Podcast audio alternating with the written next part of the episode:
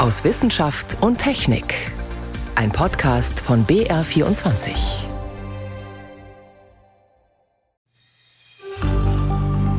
Ja, das ist schon unbeschreiblich. Ich meine, also für mich persönlich war das schon immer so ein ein Traum, eine Vision, schon von Kindheit an eben so diesen nächsten Schritt zu gehen in der Mobilität.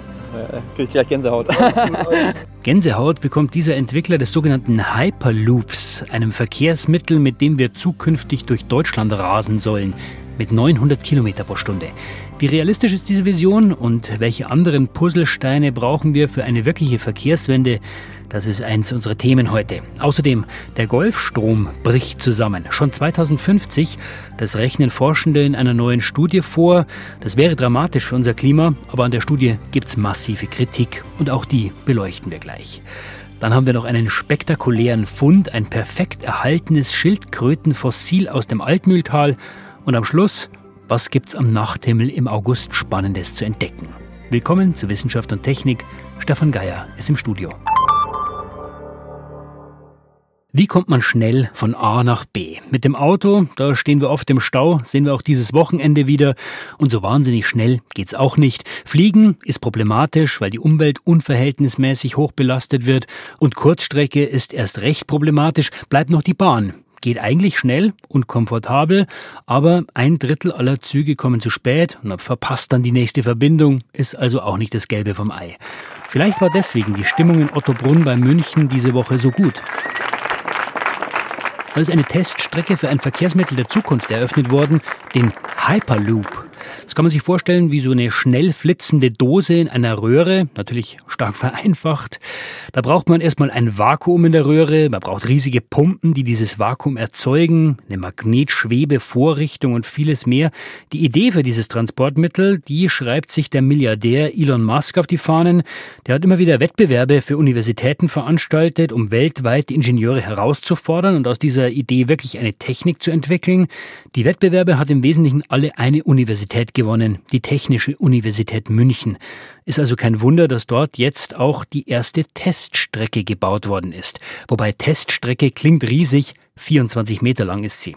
Aber lang genug, um dem technischen Leiter des Hyperloop-Projekts, Dominik Radek, Gänsehaut zu zaubern. Das spannende Thema ist jetzt, wie verhält sich jetzt die breite Bevölkerung drauf?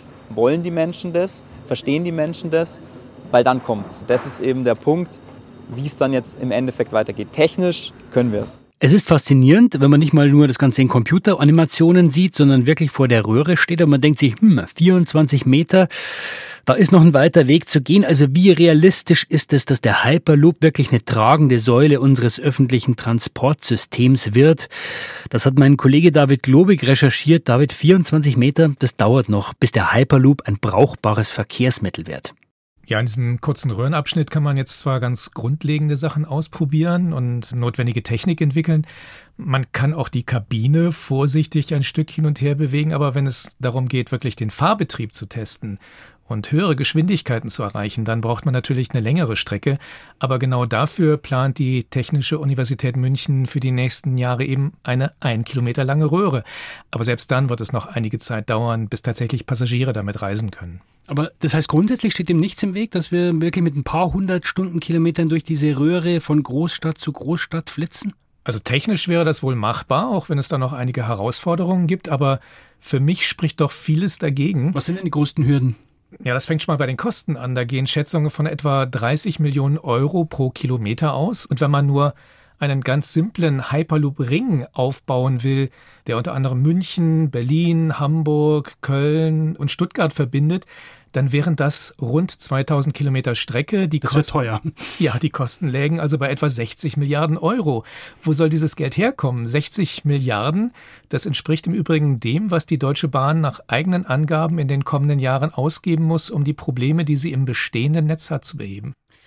Also nicht mal um das Bahnnetz weiterzuentwickeln, sondern nur die Probleme zu lösen. Aber nehmen wir trotzdem mal an, es findet sich eine Möglichkeit, das zu finanzieren. Ja, dann bleibt die Frage, wo gibt es überhaupt potenziell sinnvolle Strecken?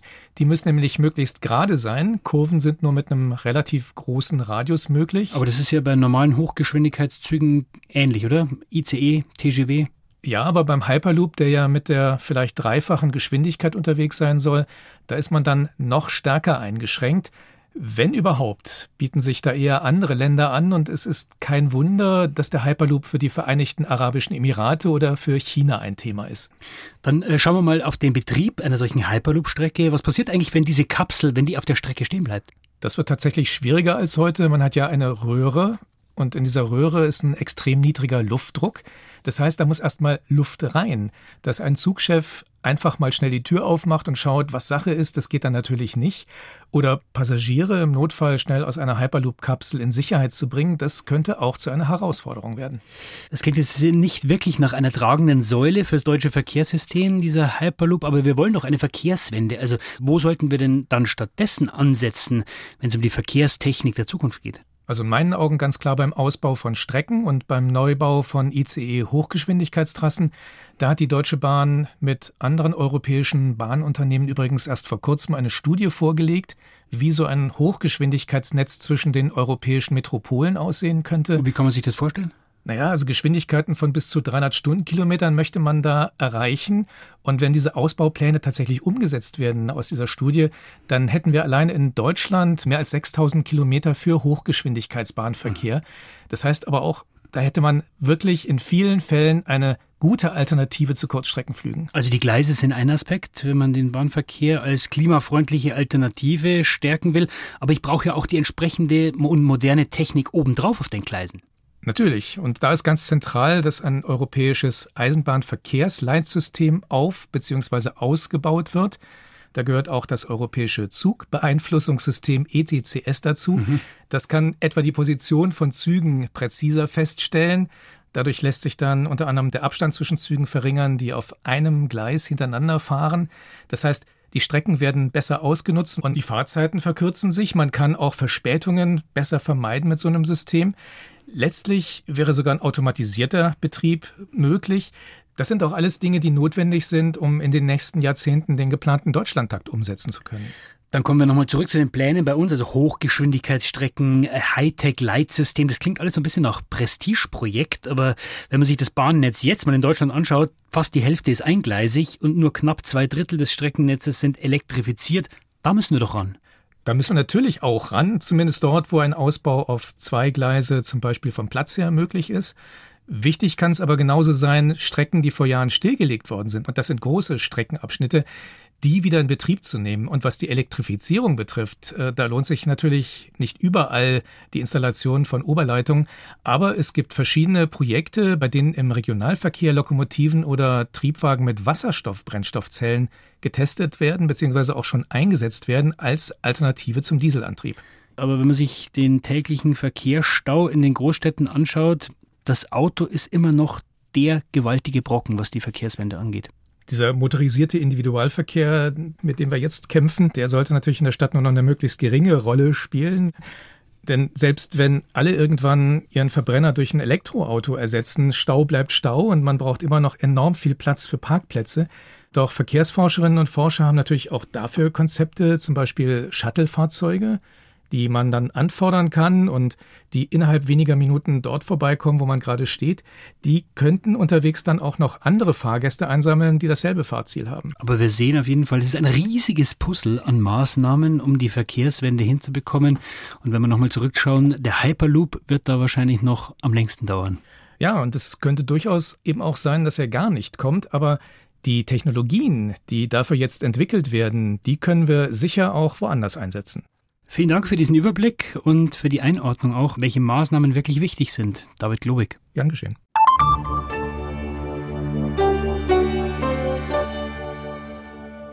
Der Golfstrom bringt warmes Wasser aus dem Golf von Mexiko Richtung Norden, bewegt geschätzt 30 mal mehr Wasser als alle Flüsse der Welt zusammen. Und er bestimmt damit maßgeblich unser Klima in Europa und er gilt als sogenanntes Kippelement. Das heißt, wenn er sich zu stark verändert, getriggert durch den Klimawandel, dann bringt er einiges durcheinander und man kann es wahrscheinlich nicht mehr rückgängig machen. In einer neuen Studie warnen Forscher jetzt, das könnte alles relativ schnell gehen. Schon 2050 könnte dieses Golfstromsystem kollabieren. Aber an dieser Aussage gibt es viel Kritik. Und bevor wir gleich mal schauen, wie dramatisch es wirklich ist, mal kurz, wie genau funktioniert dieses Golfstromsystem? Das erzählt Miriam Stumpfe.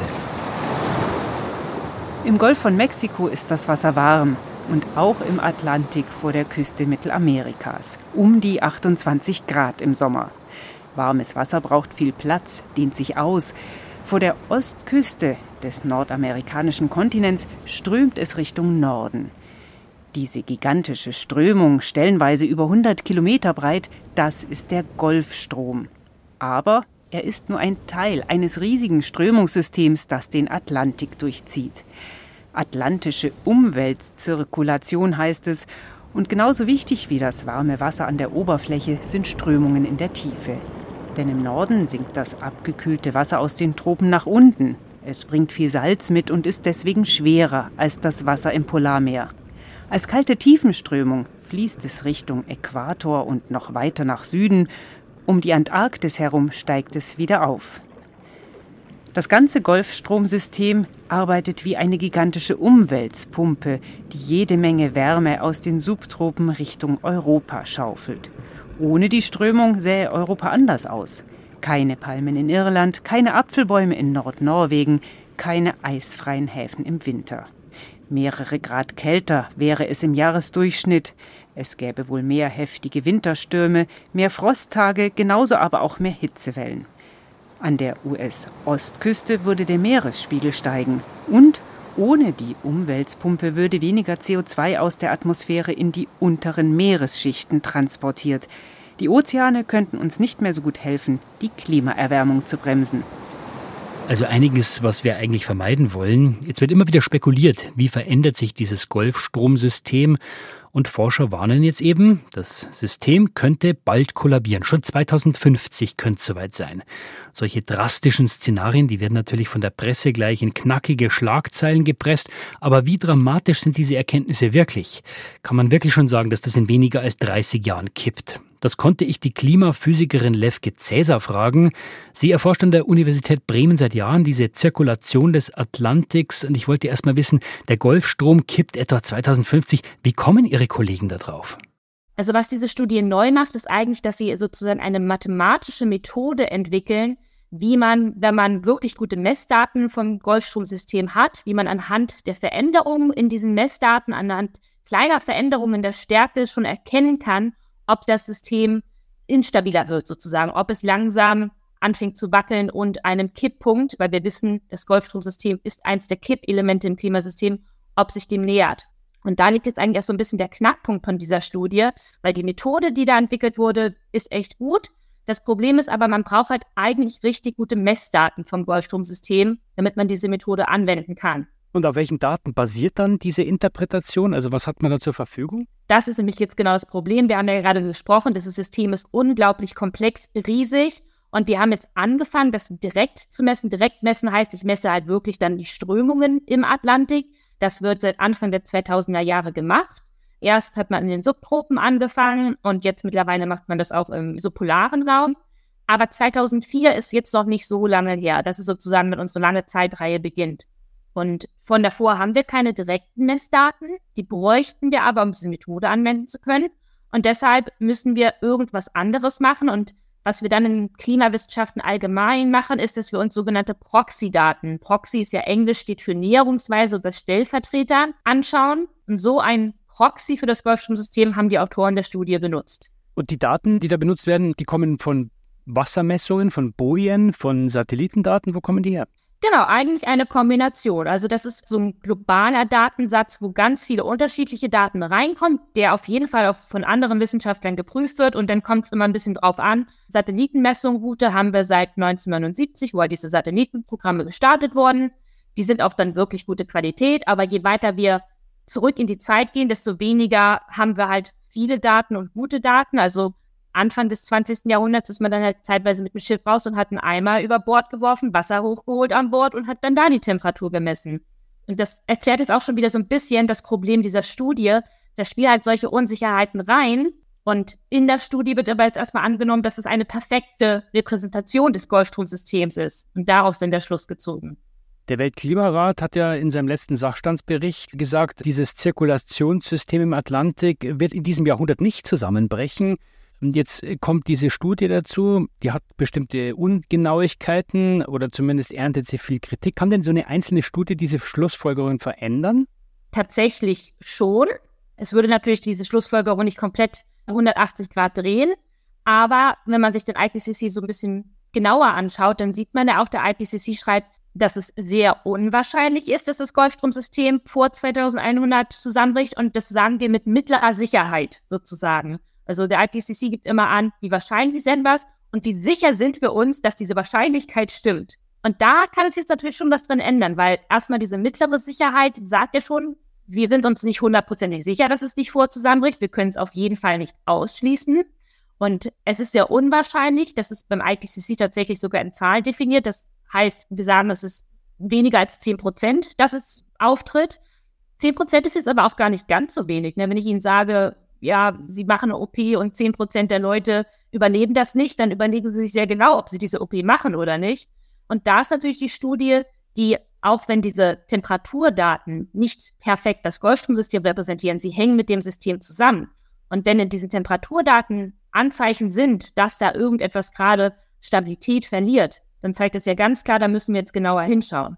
Was würde denn passieren, Frau Cäsar, wenn dieses System Golfstrom wirklich kollabiert oder wenn es kippt?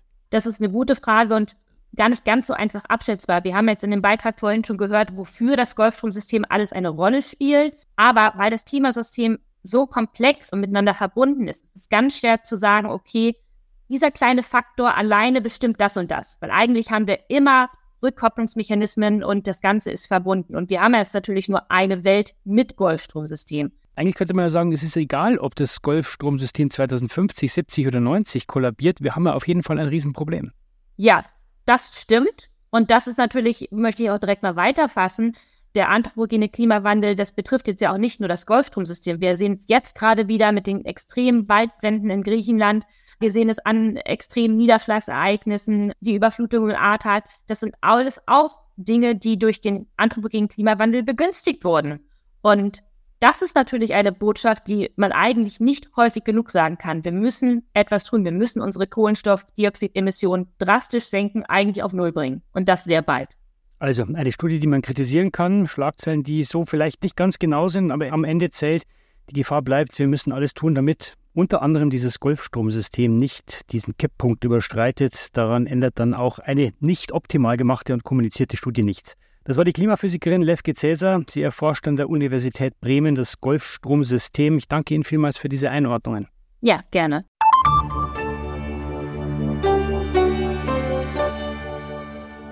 Sie hören BR24 am Sonntag aus Wissenschaft und Technik heute mit Stefan Geier.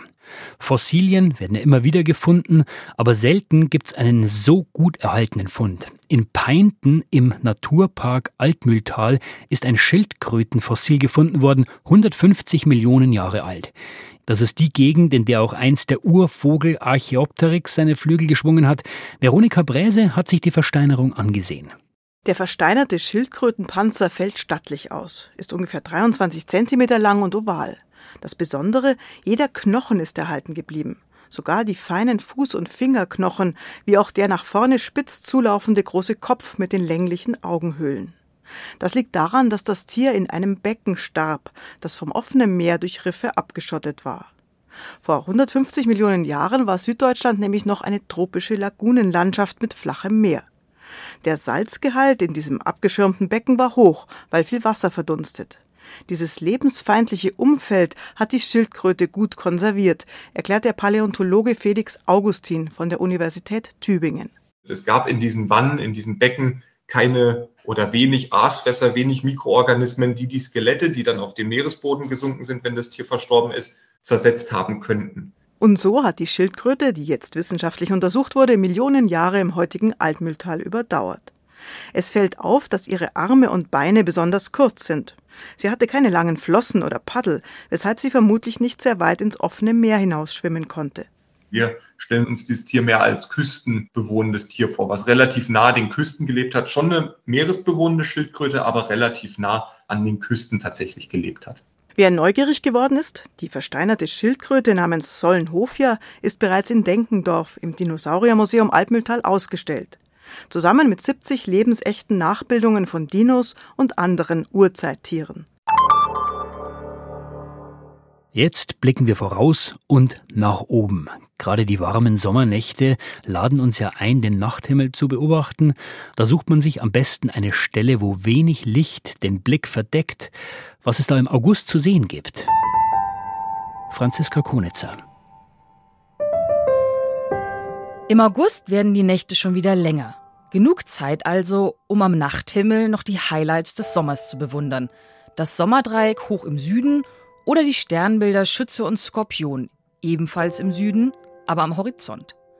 Auch die sommerliche Milchstraße können Sie jetzt noch einmal in aller Ruhe betrachten, solange kein Mond oder künstliches Licht stört.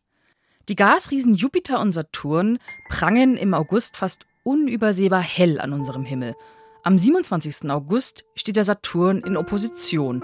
Das heißt, die Erde überholt diesen äußeren Planeten auf ihrer Innenbahn und bei der Opposition stehen Sonne, Erde, Saturn genau in einer Linie, mit der Erde in der Mitte. Näher und heller kommen wir dem Saturn sonst nie. Außerdem gibt es ein Wiedersehen mit unserem inneren Nachbarplaneten Venus. Als strahlenden Morgenstern können Sie sie ab dem 22. August im Osten vor Sonnenaufgang finden. Für das astronomische Highlight im August sorgt kosmischer Dreck. Dem verdanken wir nämlich den schönsten Sternschnuppenregen überhaupt, die Perseiden. Die Perseiden heißen so, weil sie scheinbar aus dem Sternbild Perseus kommen. Und dorthin blicken Sie am besten nachts am 12. und 13. August. Wählen Sie einen Platz mit freier Sicht gen Nordosten. Zwar findet der Höhepunkt der Perseiden dieses Jahr tagsüber am 13. August statt, doch auch in den Nächten davor und danach können Sie mit bis zu 50 Sternschnuppen pro Stunde rechnen. Diesen Reichtum an potenziellen Wünschen haben sie übrigens einem Kometen namens Swift-Tuttle zu verdanken. Der umkreist die Sonne und hinterlässt dabei eine kosmische Dreckspur, deren Bahn unsere Erde alljährlich am 12. oder 13. August kreuzt. Wenn Sie den größten Vollmond des Jahres sehen wollen, haben Sie im August dazu gleich zweimal Gelegenheit. Am 1. und am 31. August ist Vollmond.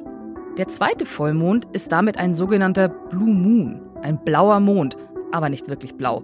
Auch sichtbar größer erscheint Ihnen der Vollmond nicht.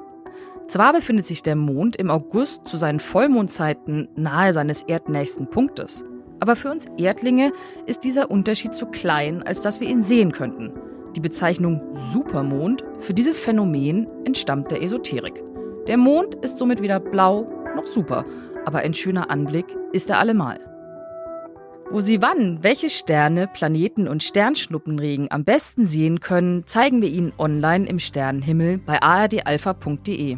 Und mit diesem Ausblick in den Sternenhimmel im August war es das von der Wissenschaftsredaktion für heute. Im Studio war Stefan Geier.